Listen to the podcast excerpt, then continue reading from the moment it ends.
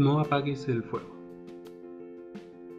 Lectura bíblica del libro de Levítico, capítulo 5 al 7.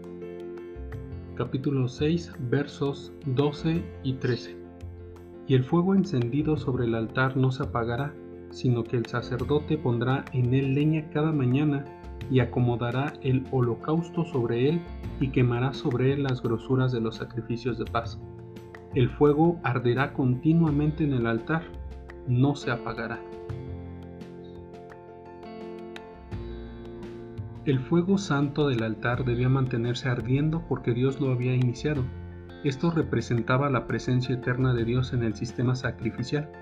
Mostraba al pueblo que únicamente a través del bondadoso favor de Dios podían ser aceptables sus sacrificios. El fuego de Dios está presente hoy en día en la vida de cada creyente. Él enciende el fuego cuando el Espíritu Santo entra a vivir en nosotros y lo cuida a fin de que podamos crecer en gracia al andar con Él. Cuando tenemos conciencia de que Dios vive en nosotros, tenemos la confianza necesaria para acercarnos a Él. Para recibir perdón y restauración, podemos llevar a cabo nuestra obra con fuerza y entusiasmo. Vemos que Dios le da a los sacerdotes instrucciones específicas de mantener ardiendo el fuego del altar. En nuestro diario vivir debemos de estar conscientes que necesitamos estar en completa comunión con Dios.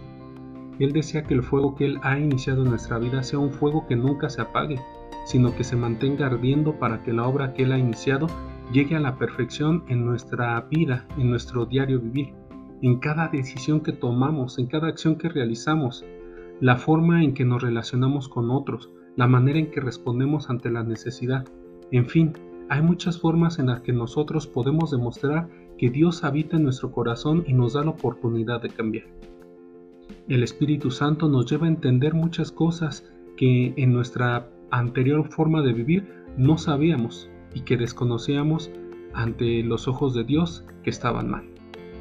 Es una realidad que en nuestra vida debemos de mantener el fuego del Espíritu Santo ardiendo y te preguntarás, ¿cómo puedo mantener ese fuego ardiendo en mi corazón? La respuesta es muy sencilla. Es, es necesario que nos humillemos ante la presencia del Señor para que Él nos bendiga y que podamos echar sobre Él su presencia, sobre su presencia eterna, todo aquello que nos pueda distraer y que también todas esas acciones malas que hemos cometido sean borradas por Dios de nuestra vida. El fuego en el altar significa la oportunidad que el Señor nos da a diario de disfrutar su gracia, porque es la manera en que Él nos redime de nuestras formas viejas maneras de vivir y nos da la oportunidad de seguir adelante tomados de su mano. Es un verdadero reto mantener el fuego del altar encendido todo el día y toda la noche. Me imagino por un momento que algún sacerdote en turno haya estado cansado y se le haya olvidado, se haya quedado dormido para poder mantener el fuego encendido en el altar.